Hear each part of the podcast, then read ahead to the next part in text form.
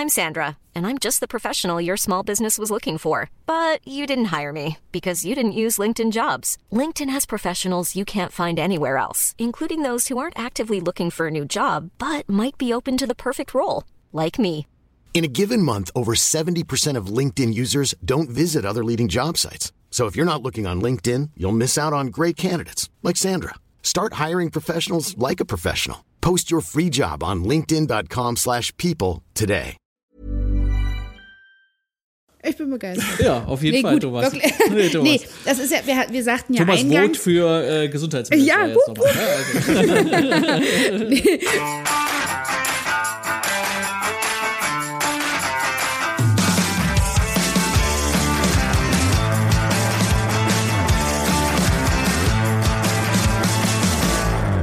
willkommen bei. Pflegebums! Wupp, wupp, wupp, wupp, wupp. Ja, hallo Sandra. Hallo Robert. Ja, oh, das ist ja eine sonnige Begrüßung Ja. heute hier von dir. Die Sonne So strahlt in Berlin, da strahle ich ei, gleich ei, ei, mit. Ja, und äh, wir haben heute wieder einen tollen Gast. Ja.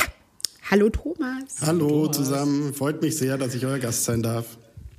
Ja, schön, dass du da bist. Thomas, stell dich doch mal vor für unsere Zuhörer. Ja, sehr gerne. Mein Name ist Thomas Knieling. Ich bin der Bundesgeschäftsführer des Verbandes Deutsche Alten- und Behindertenhilfe.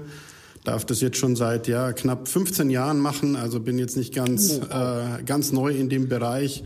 Äh, bin auch ein, ein sagen wir, altes Kind der Pflege, wenn man so will. Bin schon im, im, im, in der Diakonie groß geworden und habe praktisch, was vielleicht ganz spannend ist, den umgekehrten Lebensweg genommen. Ich habe nämlich meine ersten 20 Jahre im Pflegeheim verbracht, statt die letzten fünf. Insofern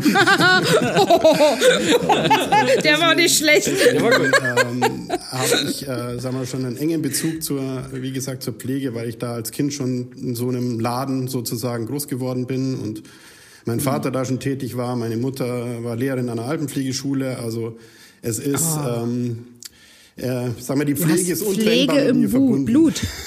und hat mich dann auch über die Zeit nicht losgelassen und deswegen war dann nach dem Studium der drögen Juristerei dann auch irgendwie klar, dass mich das trotzdem verfolgen und bleiben wird. Und dann war es irgendwie auch naheliegend, mehr oder weniger, das dann äh, politisch, gesetzlich bei einem Verband zu tun. Also das ist so in Kurzform das, äh, wer ich bin und ähm, ja, was ich eigentlich, wie ich eigentlich zur Pflege gekommen bin. Viele kommen ja da ein bisschen eher wie die Jungfrau zum Kinde und äh, stolpern da rein. Ja, genau. Äh, bei mir war das tatsächlich ein bisschen anders und, ähm, sagen wir, erblich vorbelastet. Darauf müssen wir auch direkt nochmal eingehen, würde ich sagen. Also als, als du sagst, also erstmal der, also der war nicht schlecht. Ja, genau, ja, genau. Ja. Wirklich gut. ähm, aber die ersten 20 Jahre im Heim verbracht, deine Eltern haben äh, quasi beide in der Pflege mehr oder minder gearbeitet und, und, und du warst dann da mit dabei statt mittendrin, hast dann im Dienstzimmer gesessen oder wahrscheinlich auch mank den Bewohnern. Ja, also das war sehr, sehr, sehr nahbar alles. Wir haben, eine, das war eine sehr, oder ist eine sehr, sehr große Einrichtung in den Bergen, in Berchtesgaden, also in den, in den bayerischen Alpen. Und, ähm, äh, und mit relativ groß, mit 360 Plätzen, also ein relativ großes, relativ großes Haus, ähm, historisch begründet in, in, in Gebäuden, die eigentlich noch BDM-Schule waren aus der Nazi-Zeit. Also das war auch alles sehr, sehr ähm, ähm, geschichtsträchtig. Die ganze Sache war dann eben Diakonie betrieben und ja, was ich da machen durfte, musste oder durfte, war natürlich in die Dienstgemeinschaft eingebunden, wie es so schön in der Diakonie heißt. Und ähm, war dann praktisch als Kind schon verhaftet in allem. Also jahreszeitliche Feste und äh, Weihnachten. Also Weihnachten war immer Großkampftag. Da war dann irgendwie mit Maria und Josef auf 20 Stationen. Dann bist du durch am Ende des Tages. Also insofern, ähm, ja, habe hab auch alles mal machen müssen. Also ich, hab, ich war im eigenen Betrieb alles mal. Vom, von der Großküche über, wir hatten sogar einen eigenen Kindergarten und eine eigene Altenpflegeschule. Also da war praktisch alles in Eigenbetrieb. Und deswegen war das einmal, einmal der Rundumschlag und, und war noch eine der ersten damals, die, eine, die ein betreutes Wohnen hatten. Also schon in den 70ern. Das war ja da relativ neu. Und äh, Ende der 70er, Anfang der 80er hatten wir dann praktisch einen typischen 70er-Jahre-Bau zwar, aber hatten dann schon praktisch Wohnungen, die eigentlich nur ein betreutes Wohnen hatten. Und früher das eben auch so war, dass die wirklich, wie auch noch, was heute leider ganz anders ist, bei uns eben schon Menschen eingezogen sind, die dann tatsächlich 10, 15 Jahre dort waren und dann eben erst später vom betreuten Wohnen dann in die Pflege gewechselt sind. Das ist ja heute was, was, was eigentlich kaum mehr stattfindet. Also das ist ja eine Akutversorgung inzwischen geworden, auch wenn es Dauerpflege heißt. Aber es ist, hat sich ja über die Jahre sehr stark gewandelt. Und ähm, wie bist du zum Verband gekommen? Also warum hast du denn gesagt, äh, ich gehe jetzt in so einen Verband rein? Also erstmal hatte ich zur, zum Diakonie als Dachverband immer schon ein bisschen über meinen Vater so den, den, den, den, den Kontakt und wusste, was die so machen. Mhm. Und ähm, hatte natürlich dann über das Studium der, äh, der Juristerei dann irgendwie äh, ja, auch immer mal wieder so ein politischen, schon politisches, gesetzliches Interesse an der, an der ganzen Sache und habe dann und mich hat wie gesagt das, das Pflegethema überhaupt nicht losgelassen und dann habe ich eben während dem Studium ähm, auch meine Heimleiterausbildung gemacht noch nebenbei, weil ich immer gedacht habe, ich will irgendwie wieder in die Pflege zurück. Habe dann auch, bevor ich zum Verband bin, weil ich gesagt habe, ich will, wenn ich Beratung mache und Interessensvertretung für einen Verband, will ich nicht irgendwie mit der Blinde von der Farbe philosophieren, sondern da musste irgendwie auch mal an der Front gewesen sein. Habe dann nach dem Studium auch mal Heimleitung gemacht, eine ganze mhm. Zeit. Und, ähm, und witzigerweise war eben ausgerechnet das Heim, in dem ich Heimleiter war, beim VDAB Mitglied. Ich kannte die vorher gar ja, nicht okay. und das war ein reines ja. Zufallsprodukt. Und ähm, als sich das dann irgendwie bei mir und beim Arbeitgeber anders ergeben hat, dann haben wir gedacht, komm, bewirb dich halt einfach mal. Und mhm. ähm, ja, so bin ich dann zum Verband gekommen. Das war tatsächlich wirklich Zufall, aber sag mal, das Fernziel, ähm, irgendwas mit Verband, sonst heißt ja immer irgendwas mit Menschen, aber äh, oder irgendwas mit Technik. Ich wollte immer irgendwas mit Verband machen. Äh, und ähm, deswegen war das, ja, war das einfach der, der, für mich der richtige Weg. Und mir macht es bis heute unglaublich viel Spaß. Auch wenn die Zeiten sehr, sehr schwierig sind und wenn die Bretter, die sie da, denen man da bohren muss, sehr, sehr dick sind. Aber, äh, und ich glaube immer noch, das sage ich auch bei allen meinen Mitarbeitern, äh, Pflege an der Basis, aber auch Pflege im Verband ist meine feste Überzeugung, kann man nur als Überzeugungstäter machen. Anders, anders mhm. kann man das nicht gut machen. Mhm. Richtig, ja. Genau, dann, äh, dann sag, wofür steht dein Verband? Was, was ist äh, euer Kerngeschäft, eure Kernarbeit, eure Kern? Also man kann es eigentlich ähm, ganz gut zusammenfassen, drei Kernaufgaben. Wir machen die, sagen wir, die Interessensvertretung, wie man es so schön immer Lobbyismus nennt, wobei das in der Pflege immer so eine Sache ist, weil klassisches Lobbyismus gibt's ja da eigentlich nicht, sondern es gibt ja den Teil der Selbstverwaltung. Ja, ja, ist auch so, also wirklich. Also es gibt den Teil der Selbstverwaltung, die dann eben die Rahmenbedingungen mit Landesgremien und Kassen und Kostenträgern abkaspern das ist äh, ein großer Teil, den wir natürlich auch im Bund wie im Land machen, also die relevanten Verträge schließen zu den Rahmenbedingungen der Pflege. Das ist auch mit auch eins unserer Kerngeschäfte, ambulant, stationär, teilstationär. Wir sind auch in der Eingliederungshilfe tätig. Also insofern haben wir da einen relativ breiten Blumenstaus dessen, was wir an Interessensvertretung machen müssen oder dürfen. Das ist der eine große Standpunkt. Der andere ist, äh, ich sage es immer so gerne, Hilfe in allen Lebenslagen. Das leben wir auch als Verband, weil wir ganz viele Familienunternehmer als Verbandsmitglieder haben. Also wir haben jetzt nicht den Kettenbetrieb klassischerweise, sondern wir haben unglaublich viele langjährige Mitglieder, die halt Kinder der Pflegeversicherung sind, die irgendwann ein Pflegeheim oder einen Pflegedienst gegründet haben und die wir schon zum Teil ab Gründung begleitet haben oder die dann halt später dazugekommen sind. Und für die sind wir immer ich sage es immer am liebsten so, wir sind für die so eine Art Verbraucherzentrale, nur für Unternehmer. Also die kommen mit allen Fragen, mit allen Sorgen, mit allem, was sie so haben, kommen die zu uns und versuchen halt über unser Netzwerk dann die, die Fragen beantwortet zu bekommen. Das ist der zweite Punkt. Und der dritte ist dann alles, was mit Schulung, Fort- und Weiterbildung zu tun hat. Wir sind auch ähm, Träger einer äh, ziemlich großen Altenpflegeschule in Gelsenkirchen in, im, im, im Ruhrgebiet und ähm, haben da glaube, das werden wir wohl schon mit die größten sein, weil allein am, am Standort Gelsenkirchen haben wir ungefähr 1000 Schüler an oh, Altenpflegeschule wow, okay, okay. und wow. ähm, tragen da natürlich auch eine relativ große Last, würde ich nicht sagen, aber Verantwortung für Weiterbildung, die nicht im Übrigen halt für alle zur Verfügung steht. Also das ist kein Verbandsding, sondern die, die in der Altenpflegeschule werden für alle Träger ähm, ausgebildet und dann eben auch Zusatzqualifikationen wie PDL, WBL, äh, Heimleitung, all das äh, bilden wir dann halt über, über unsere Schulen als Tochter ab.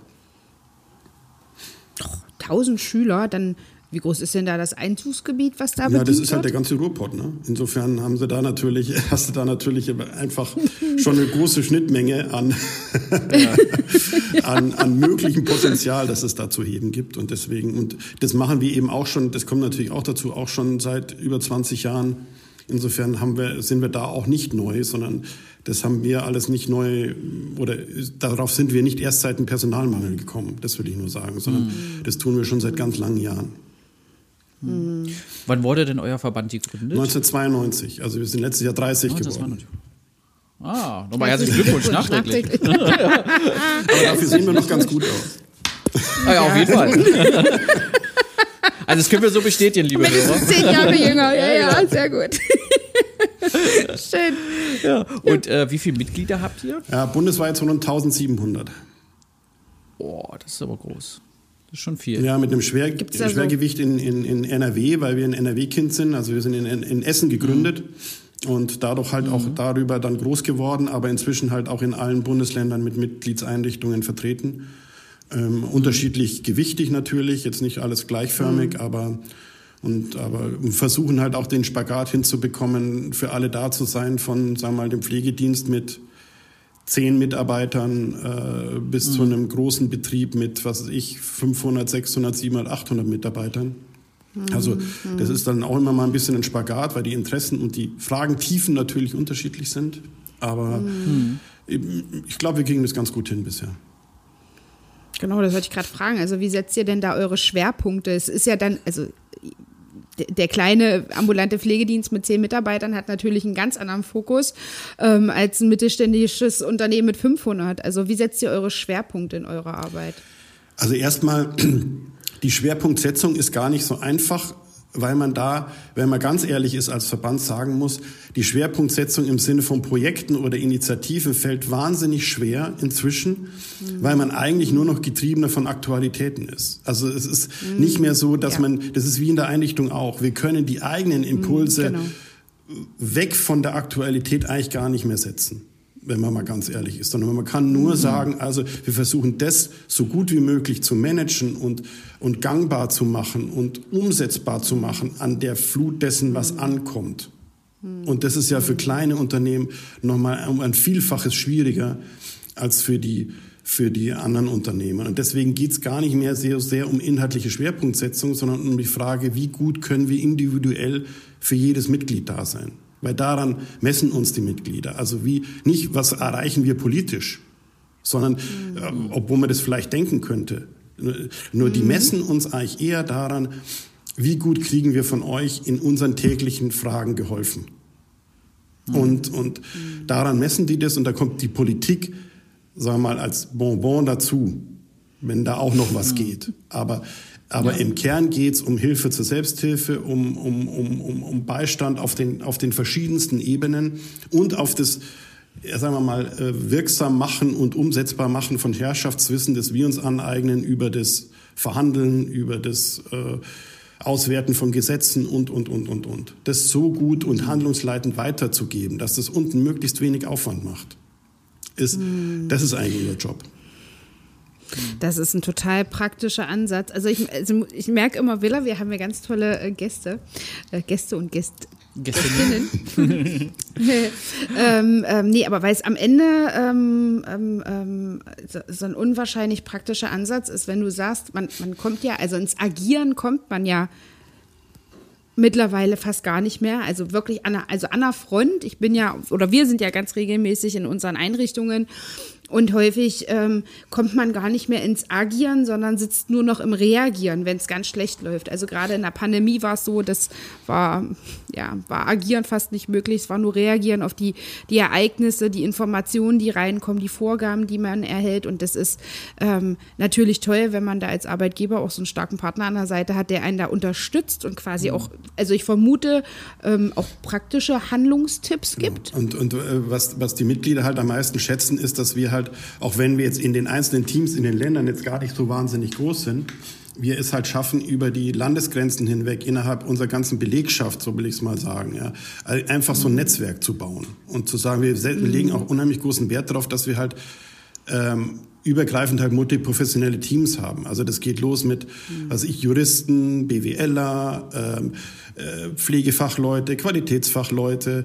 Wir haben Kooperationen mit, mit, mit, mit Steuerberatern, Wirtschaftsprüfern. Äh, wir haben eine Tochtergesellschaft, die als Einkaufsgenossenschaft funktioniert. Wir haben, wie gesagt, die Schule und wir haben eine, eine ganz eigene Beratungsgesellschaft, auch so eine klassische Wirtschaftsberatungsgesellschaft, allerdings wirklich als mehr oder weniger Closed Job für die Mitglieder ähm, wo wir dann nur so Sachen machen wie Punktwertverhandlungen ambulant, individuell oder halt Pflegesatzverhandlungen.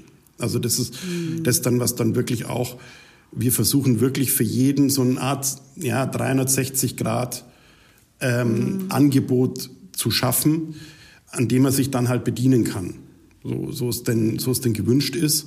Und ähm, das versuchen wir halt sicherzustellen. Und ja, 1700 Mitglieder ist viel. Aber Gott sei Dank noch nicht so viel gemessen am ganzen Markt. Es gibt ja auch viel größere Verbände, mhm. ähm, ja. wo man einfach erstens nicht mehr so richtig wissen kann, wer ist denn da überhaupt alle dabei bei mir und mhm. kann ich die alle noch so bedienen, wie es eigentlich mein Anspruch ist. So, und deshalb mhm. haben wir eigentlich immer darauf Wert gelegt, organisch zu wachsen und so zu wachsen. Das ist ja wie im Unternehmen auch. Man sollte nicht mhm. schneller kauen, als man schlucken kann. Ne? Also insofern ist es immer klug, ähm, sag mal, bei seinen Leisten zu bleiben und zu wissen, was man kann und zu wissen, worauf man Wert legt. Und wir legen halt auf Individualität und, und, und Begleitung Wert und ähm, darauf, dass unsere Mitglieder uns auch zuverlässig erreichen können und, und dann auch wirklich, sagen wir, das von uns bekommen können, was wir versprechen. Hm. Und äh, was sind eure aktuellsten Themen gerade? Also wo, wo merkst du gerade, oh, das sind jetzt wirklich die äh, Themen, wo die Mitglieder gerade auf euch zukommen, ähm, was euch gerade wirklich so aktuell gerade beschäftigt? Also am, am meisten beschäftigt uns eigentlich wirklich dieses, was ja auch schon durch die Presse geht, alles rund um mhm. diese Pleitewellen. Also das ist eine massive... Mhm. Das ist nicht immer nur sachlich begründet, sondern es ist, mhm. also ich würde mal sagen, eine massive Verunsicherungswelle, die gerade rollt, auf allen Ebenen. Und das halte ich für sehr, sehr schwierig, weil die, die Verunsicherung auch bei den Unternehmern selbst nicht halt macht. Das ist jetzt weit, auch weit weg von der Basis an, an die, bei den Mitarbeitern. Die Mitarbeiter haben ja erstmal die positive Nachricht bekommen, ihr kriegt jetzt Tarif bezahlt und ist ja auch alles besser mhm. geworden, jetzt erstmal von den reinen Daten her, aber von den Rahmenbedingungen mhm. her ist es ja nicht deutlich anders geworden. Es ist jetzt das Geld besser geworden, aber gleichzeitig haben sich ganz viele andere Dinge verschoben und wir haben ja nun mal Privatgewerbliche, da ist ja immer so ein bisschen Bäh-Anteil dran, ne? an diesem, mhm. äh, du verdienst damit Geld und irgendwie anders als Wohlfahrt und das ist dann immer so ein bisschen, mm. und, äh, mhm. und jetzt merkt man halt, dass einfach auch die Kassen total überfordert sind mit der, mit der Refinanzierung und mit der zeitnahen Umsetzung in der Refinanzierung dieser ganzen Kosten. Und das bringt jetzt halt die große Verunsicherung, weil die Mitglieder sagen, yo, ich, ich halte mich an Recht und Gesetz und komme jetzt ohne Not und ohne eigenes Verschulden in eine wirtschaftliche Schieflage, weil ich mich an Regeln halte. Und das ist im Moment das, was uns wirklich sehr große Sorgen macht, weil es auch zu großem Frust führt, im Übrigen dann auch bei den Mitarbeitern, wenn ich dann irgendwie die Rolle rückwärts mhm. machen muss, weil ich sagen muss, du, ich, ich kann das jetzt im Moment gar nicht, weil ich das Geld noch gar nicht habe. Das muss eigentlich mhm. den Mitarbeiter gar nicht interessieren. Aber, ja. aber es ist halt nun mal Tatsache. Und dann mhm. kommen die ganzen anderen Fragen mit Personalbemessung, all diese Zukunftsfragen auch noch oben drauf. Mhm. Und das zeigt ja mhm. nochmal, also das schließt ja schön den Kreis zu dem, was wir gerade hatten. Also diese Frage, was hätten wir gern an Themen befördert? Ja, mhm. Stellt sich da nicht, außer bei der Frage, das bewegt mich ganz persönlich auch über den Verband hinaus sehr stark, dass wir, und da bin ich auch ein bisschen auf, auf Tour mit dem Thema, dass wir zu einem New Deal in der Pflege kommen müssen, wo wir eigentlich Grundlagen der Pflege eigentlich neu verhandeln müssen. Wo wir eigentlich mit dem, mhm. auf dem bestehenden System immer mehr Leistung und immer mehr Anforderungen zu stellen. Und zu meinen, mit Geld und guten Willen geht schon irgendwie. Das, das hat ausgedient. Es funktioniert einfach nicht mehr. Das Problem ist, dass mhm. Politik das noch nicht verstanden hat, dass das nicht, dass mhm. das Geld nicht Leistung folgt automatisch, mhm. weil wir ein Ressourcenproblem haben. Ja. Also ich habe ja gleich ein Schleudertrauma, weil ich die ganze Zeit nicke, nicke, nicke, nicke, nicke, nicke. ähm, ja, absolut. Also du, du sagst da was ganz Wichtiges, ja. Also diese Verunsicherung in der Branche, die ist überall zu spüren. Ja, ähm, und die zieht sich eben mittlerweile schon bis runter auf die Wohnbereichsebene. Also in unserem Fall, ja, ähm, sind es äh, wirklich die Wohnbereiche, ähm, wo da ich sag mal, so ein, ich will nicht, das Vertrauen erschüttert wäre zu weit gegriffen, aber ähm, wo man natürlich doch schon nach rechts und nach links sieht und äh, sieht, oh, da schließt eine Einrichtung, da hat ein ambulanter Pflegedienst aufgehört. Ähm, das ist mal unabhängig von der Versorgungssituation für die zu Pflegenden an der Stelle, ist das natürlich auch für die Mitarbeiter, auch wenn wir überall einen äh, Kräftemangel haben und nicht mal nur Fachkräftemangel, sondern ähm, eben auch gutes Pflegepersonal, Betreuungspersonal und, und, und. Ähm, aber man, man naja, man ist ja in seiner Einrichtung verhaftet, verwoben, fühlt mhm. sich im besten Fall wohl und hat gute, gute Leitungskräfte. Das macht schon Sorge. Absolut. Ja. Und man ähm, müsste ja auch sehen, dass die viele ja sozial, ich sag mal, anders sozialisiert wurden. Ja? Ganz, ja. Fast alle Pflegeunternehmer wurden ja so sozialisiert, dass man in ein refinanziertes System praktisch hineingeboren genau. wurde, genau. ja? wo man sagt, also solange ich mich praktisch an die Vorgaben halte, solange ich auch darin mich, mich verantwortungsvoll bewege, habe ich eigentlich nichts zu befürchten in Häkchen. Und das ist jetzt anders geworden, mhm. weil man merkt, dass halt an vielen Stellen einfach sich Dinge verschiebt, schieben und wenn jetzt auch noch, wie ihr gerade sagt, neben dem Einzelschicksal, das sehr bedauerlich ist, wenn sowas passiert, aber mhm. in der Gesamtversorgung es ja noch prekärer wird. Weil im Gegensatz zu vor zwei Jahren ist es ja nicht so, dass wenn jetzt einer in die Knie geht, der, der, der Nächste in der Reihe steht und sagt, nimm mich. Weil das, mhm. weil das Investitionsklima da so schlecht geworden ist, dass, dass dann einfach auch ein Versorgungsproblem noch weiter sich verschärft, weil, weil die, die, die, die Plätze oder die Ressource einfach weg ist. Die steht für die Versorgung nicht mehr zur Verfügung. Ja, ja. absolut. Aber dann haben wir ja auch auf jeden Fall für dich mal die goldene Frage, Thomas. Wenn du jetzt der Herr Lauterbach wärst, wenn du jetzt der Gesundheitsminister wärst, was würdest du gerne verändern? Oder beziehungsweise wie würdest du da vorgehen? Das ist jetzt das ist sehr interessant jetzt. Also ich würde tatsächlich erstmal, auch wenn es jetzt ganz banal klingt, ich würde erstmal versuchen, weil das haben wir nie gemacht, uns erstmal ehrlich zu machen an dem Punkt, was, was da ist und was leistbar ist. Weil das gleiche Thema haben wir in der Rente auch. Also wir müssen uns in den Sozialsystemen ehrlich machen und sagen also, wenn es so ist, dass der Personalmangel, egal was wir machen im Unternehmen, bleibt. Also wenn das richtig ist, und ich glaube, dass das richtig ist, egal ob wir jetzt im, im, im Ausland akquirieren oder sonst wo, wir kriegen zumindest für das System so wie es ist, perspektivisch in gar keinem Fall genug Leute. Wenn das, wenn das richtig ist, dann müssen wir an, an Grundsätzliches ran. Das heißt, wir müssen darüber reden, wie wir diejenigen, die da sind, besser, effektiver und nachhaltiger in den Prozess einsetzen können. So. Dazu muss eigentlich erstmal klar sein, wie viel haben wir denn und auf wie viel Bedarf trifft es. Also wir brauchen eine Art Kassensturz.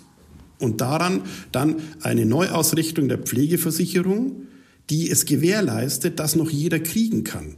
Weil eins betrifft mich wirklich sehr, weil ich ein großer Fan der Sozialversicherung bin. Wenn, wenn mal das Vertrauen kippt in die Sozialversicherung, in der Verfügbarkeit von Leistungen, dann haben wir noch auf einem ganz anderen Ebene ein Riesenproblem, weil wir einen Vertrauensverlust haben. Und das müssen wir versuchen zu verhindern, indem wir umschwenken.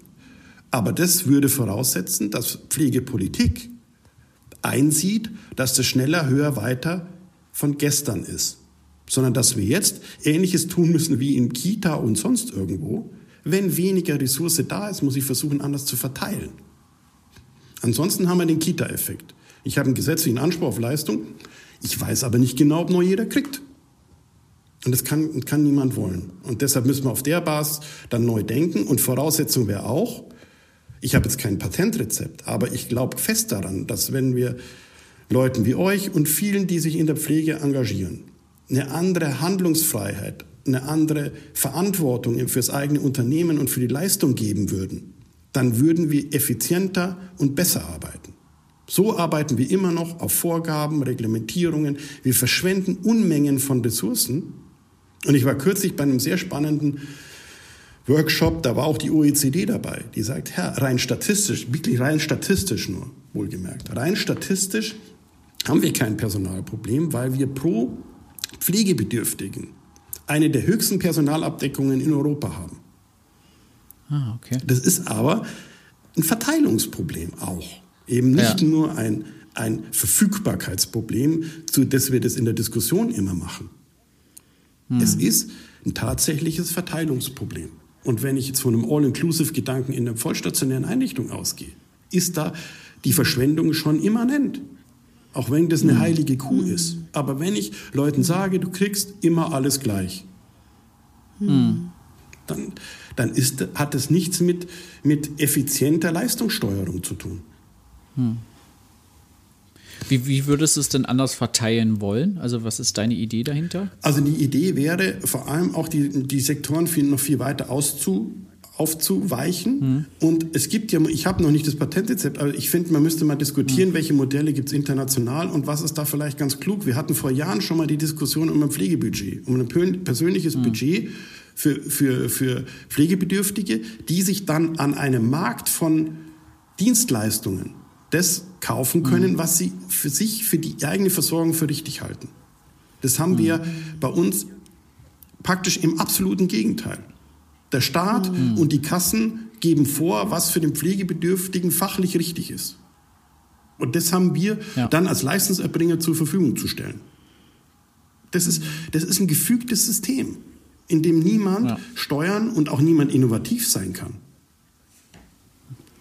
Und, und deshalb wäre ein Gedanke, und das ist halt was, was uns fremd ist in Deutschland, uh, irgendwas, was nicht gesteuert ist, oh, da, da das ist wieder Missbrauch, Tür und Tor geöffnet. Und wenn ich das Ja. sage, da kriege ich sowieso immer Prügel. Ja, jetzt kommt der von den Privaten, ja, und der will ja nur wieder sein, irgendwie ermöglichen, dass sie, was weiß ich, wie viel Kohle Ja, in die ja, Tasche klar. stecken. Und darum geht's aber Ja, nicht. genau, das. Äh, Ja. Doch, doch. also nein. Doch, Aber- doch. Doch, doch, doch, doch. Nein, Doch, doch. aber das ist eben der, der, der ewig gleiche Vorwurf, ja. Ja. ähm, das, ähm, ohne die Privaten würde es gar nicht funktionieren. Also ohne die Privaten wären wir hier schon längst an, äh, an, einer, an einer Stelle angekommen, äh, wo wir die Versorgung nicht aufrechterhalten könnten. Aber was mich noch interessieren würde in diesem Zusammenhang, wie siehst du denn das äh, Personalbemessungsgesetz? Also es ist, es ist ein, wir haben es ja mit verabschiedet, insofern darf ich es ja nicht- eigentlich gar nicht kritisieren. Nur der Punkt ist. Nee. Also, nein, Ich will ja nur Punkt- deine Meinung Punkt, wissen. Nein, der Punkt ist einfach der. Du als Thomas Privat. ich bin ja auch nur privat, ich weiß. Also, Drum, drum. also nein, also es, es ist fachlich ist es ja durchaus richtig, aber es hat zwei große Hinkefüße. Das eine ist, es, Mhm. es baut natürlich erstmal auf den Gegebenheiten des bestehenden Systems auf. Kann ja auch gar nicht Mhm. anders. Also ist da mal schon der Gedanke, den ich jetzt vorher geäußert hat, ist ist da natürlich nicht unterzukriegen. So, das ist jetzt der, das erste Thema, das ja natürlich jetzt über die Ukraine-Krise und so nochmal eine andere Dynamik bekommen hat. Und das andere ist einfach, dass wir ja jetzt schon sehen, dass die Dinge, die Rotgang an, an Maximalwerten ähm, in, de, in das, in das äh, System implementiert hat, als fachlich notwendig, ja, nur zu 40 Prozent jetzt im Gesetz stehen. Also das sind ja nicht die, die, die, die, die Niveaus, die eigentlich fachlich notwendig wären. Und dann, daran merkt man, dass wir eigentlich dann viel zu oft an der eigenen Realität scheitern. Wir haben es fachlich richtig gemacht, aber vielleicht halt auf der falschen Denkbasis. Weil wir sind vom, vom gleichen, vom Status quo ausgegangen, wie das System nun mal ist. So, und haben darauf aufgebaut, was bräuchten wir denn dafür für Mitarbeiter? So, und jetzt, aber eigentlich müsste man andersrum rangehen und sagen, welche Mitarbeiter bräuchten wir denn für das? Und kann ich das überhaupt an, an, an, über den Kamm scheren? Oder muss ich das nicht, ich meine, das wäre ein radikaler Gedanke, aber muss ich das nicht eigentlich, weil ihr ja im eigenen Unternehmen auch sowieso haftet, ja, nicht eigentlich Ja. der Verantwortung des Unternehmers unterstellen und sagen, also, Ihr seid selbst dafür verantwortlich, wo ist fachlich eine Fachkraft notwendig, wo kann es eine Hilfskraft sein, wo kann es eine angelernte Assistenzkraft sein. Das ist die Frage, ob das unser Anspruch sein muss, es überall zu reglementieren und vorzugeben.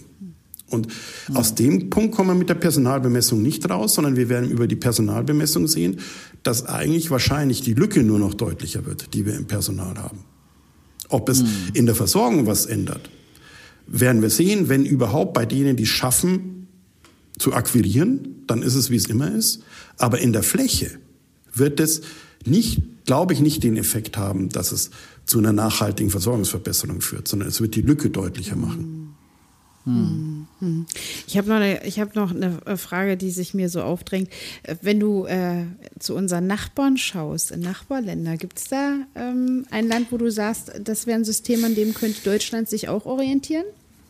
Oh, ist unheimlich schwierig, Oder- weil das so wenig vergleichbar ist. Also die, Österreich hat zum Beispiel Ja. so ein persönliches Budget, das ich ganz, ganz, ganz interessant finde. Also mit so einem Rucksacksystem zu sagen, also geh du mal los und bedien dich, ja, äh, mit, mit, mit, mit, mit Subventionen dann loszugehen. Also ich finde, das hat schon einen gewissen Reiz.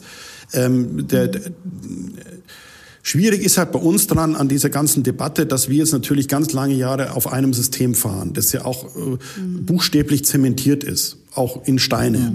So und und da was umzusteuern ist relativ schwierig. Aber ich glaube, wir müssen trotzdem uns der Aufgabe stellen, es zu denken. Und deshalb bin ich ja da so auf der Reise auch überall zu sagen, da, wo jemand die Möglichkeit hat, denkt auch bitte mit, wie so ein New Deal aussehen kann. Wie, wie könnte man Leistung neu aufstellen? Und zwar erstmal out of the box. Nicht unbedingt im bestehenden System der tradierten Leistungen und der tradierten QPRs dazu. Und, und da mal sowas zu machen wie früher bei den Expertenstandards, eine große Expertenrunde zu machen und zu sagen, lasst uns mal out of the box überlegen. Wenn wir jetzt auf einem weißen Blatt, wenn ihr jetzt auf einem weißen Blatt Papier mit eurem Klientel anfangen könntet, Leistungen zu gestalten, wie müssten das aussehen? Ach, das ist eine ganz, also tatsächlich, also das ist ein Blick, den habe ich darauf noch, nie- also den hatte ich noch nie auf die Geschichte, finde ich ganz spannend. Ich finde, Ja, also. doch, ja, ist so. Ja, wäre schön, wenn es so einfach wäre. Ja. Ja. Also, hast du, Wir hast, machen uns mal Gedanken, wir machen mal eine Mindmap. Genau. Und äh, Thomas, hast du denn das Gefühl, dass man in der Politik da irgendwie auf dem richtigen Weg äh, irgendwie ist? Oder hast du das Gefühl, es geht gerade in eine ganz falsche Richtung? Also, wie, was sagt dir dein Bauchgefühl? Also ich glaube, dass wir jetzt an, tatsächlich auch da, bitte immer so, so gerne benutzt, auch da an einer, an einer Zeitenwende stehen, tatsächlich auch, weil ich glaube, dass die, ähm, die Beschränkungen im Geld und im, in den Ressourcen, ja, de, die Diskussion der Politik aufgezwungen wird. Äh, Aus eigenem, äh, also noch vor zwei, drei Jahren hätte ich gesagt, das wird nichts. Also die, die, die laufen in ihren Pfaden weiter, da, da wird kein Schuh draus.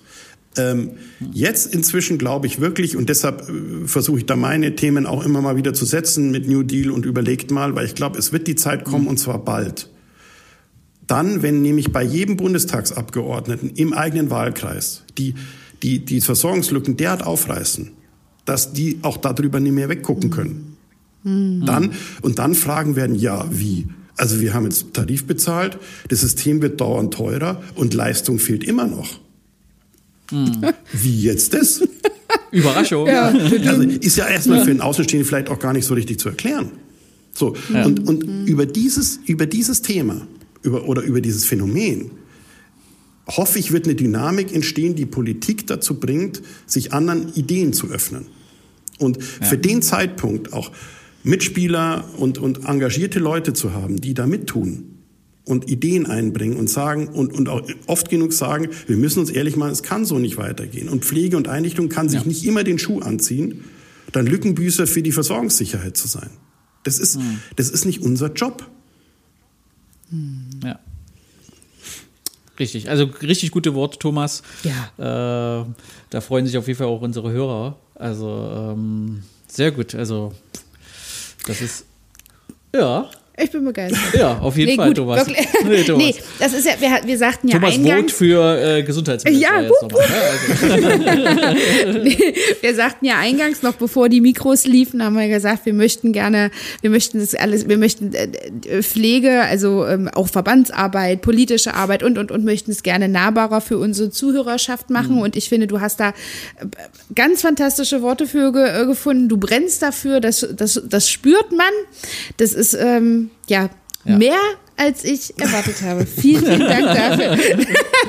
nee, ja, das ist ja so. nahbarer, über- ja, nahbarer, nicht einfach mehr, hört. sondern nahbarer. Ja, also wenn man es hört, äh, als wir auch noch, sage ich es mal, als Pflegekräfte direkt am Bett gearbeitet haben, da war Verbandsarbeit immer ganz weit Ja, weg. oh ja? Gott. Also es war wirklich so, das ist nie ein Thema gewesen. Es war, hieß immer nur, ach ja, die machen die politischen Sachen da und Ja. da kommt eh nichts dabei raus und sowas alles.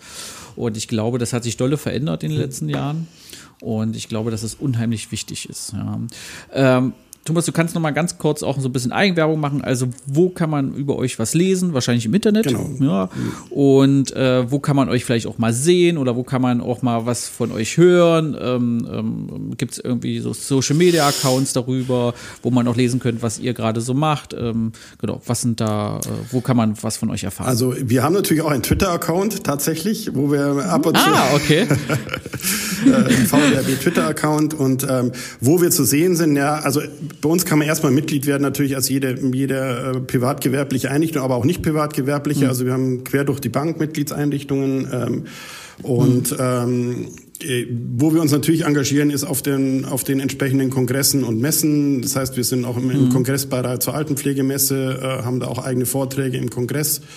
Ähm, auch was, was ähm, die Altenheim Expo angeht und so weiter. Da versuchen wir natürlich überall auch unsere, unsere Punkte zu setzen und ähm, ähm, ja, versuchen aber halt vor allem, das habe ich ja auch anfangs gesagt, wirklich unser, und das ist auch wirklich so gemeint, unser Hauptenergie und ähm, Hauptherzblut äh, auch in die, in die Betreuung und die Begleitung der Mitglieder zu stecken. Ähm, und darauf, dafür geht eigentlich auch die, die meiste Zeit und die meiste Energie drauf. Ja, sehr gut, sehr gut. Ähm, Gibt es irgendwie von euch, ähm, se- seid ihr, der Facebook seid ihr wahrscheinlich nicht, YouTube seid ihr? Nein, äh, auch nicht. Also da- das- wir, da so, so weit wird's sind wir mal- noch nicht. Also, Da müsst ihr noch. Okay. Ihr braucht einen Social Media Beauftragten. Genau, genau, genau, genau. aber wir haben jetzt einen Ja, sehr also- engagierten neuen Pressereferenten, der, bin, der wird das auf jeden Fall noch Ja. vorantreiben. Auf jeden Fall. Sehr, Sehr gut, gut. sehr gut, sehr, Sehr gut, sehr gut. Ja, ja vielleicht läuft man sich mal wieder auf einer Messe dann mal über den Weg. Ja, Sehr, sehr genau. Also, das wäre ja äh, nett. Und Auf jeden. Fall. alles weitere auf www.vdrb.de. Ja, sehr super, gut, das super. war sehr gut. Thomas, eine, eine allerletzte Frage noch. Wenn wir mal weggehen vom politischen Geschehen, was wünschst du der Pflege im Hier und Jetzt, jetzt gerade, den Pflegekräften, ähm, die das hier vielleicht auf dem Weg zur Arbeit hören oder nach Feierabend ähm, oder in der Pause oder was weiß ich. Was wünschst du denen? Was wünschst du der Pflege? Also ich wünsche äh, der Pflege eigentlich am meisten, dass man trotz der ganzen Widrigkeiten ähm, sich es schafft, sich aus der Opferrolle rauszubewegen. Das ist was, was mich seit äh, mein ganzes Berufsleben schon begleitet, dass es eigentlich immer sehr stark in diesem ja, in dieser Beschwer ist und, und, und weniger, zu wenig in dem Enthusiasmus, was passiert in dem Beruf Positives, was passiert in den Unternehmen Positives und, und da auch ein bisschen lauter zu werden. Ich habe es gemerkt bei der Diskussion um den Pflegeberuf und so weiter und so fort und da auch wirklich auch mal rauszukehren, ohne jetzt falsche, falschen Blick zu haben, aber auch mal raus, immer wieder rauszustellen, wie toll der Beruf sein kann. Also und in, an wie viel Facetten der toll ist und dass das weit mehr ist und das ist ja das mögen mir jeder verzeihen, aber im, im, im Landläufigen heißt es Mensch, das könnte ich nicht, ich kann niemanden mehr Hintern abputzen und das ist das ist so weit weg von dem, was da passiert. So und und und von den von Ja. den Einrichtungen würde ich mir wünschen, dass alle hier jetzt einfach trotzdem die Ruhe behalten, den Enthusiasmus behalten und wir einfach die Reihen schließen und sagen, da müssen wir jetzt irgendwie gemeinsam durch und dann kommen auch wieder andere Zeiten. Oh, hier, ich mach Schöne Schlussworte. Kartoffelherz. Warte mal. genau. Das hast du so schön gesagt. Ja, sehr gut, sehr gut. Ja, die Pflege kann stolz sein auf das, was sie leistet jeden Genau. Tag. Und das sind wir auch. Und Thomas, Ja, sehr Super. sympathisch auf jeden Vielen, Fall. vielen Dank. Super. Herzlich gerne. Äh, wir freuen uns, freuen uns, dass es so überzeugende und sympathische Menschen in den Verbänden noch arbeiten und äh, da wirklich mit Herzblut auch dran arbeiten, dass wir vielleicht auch mal ein paar Sachen verändern können, auf jeden Fall. Thomas, vielen lieben Dank. Ja, auf jeden Fall. Und dann, äh, das war schon wieder mit einer Folge bei Pflegebund! Vielen Dank, Thomas.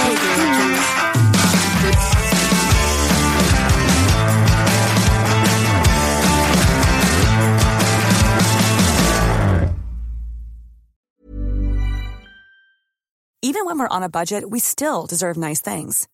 Quince is a place to scoop up stunning high-end goods for 50 to 80% less than similar brands. They have buttery soft cashmere sweaters starting at $50, luxurious Italian leather bags, and so much more. Plus, Quince only works with factories that use safe, ethical, and responsible manufacturing. Get the high-end goods you'll love without the high price tag with Quince. Go to quince.com slash style for free shipping and 365-day returns.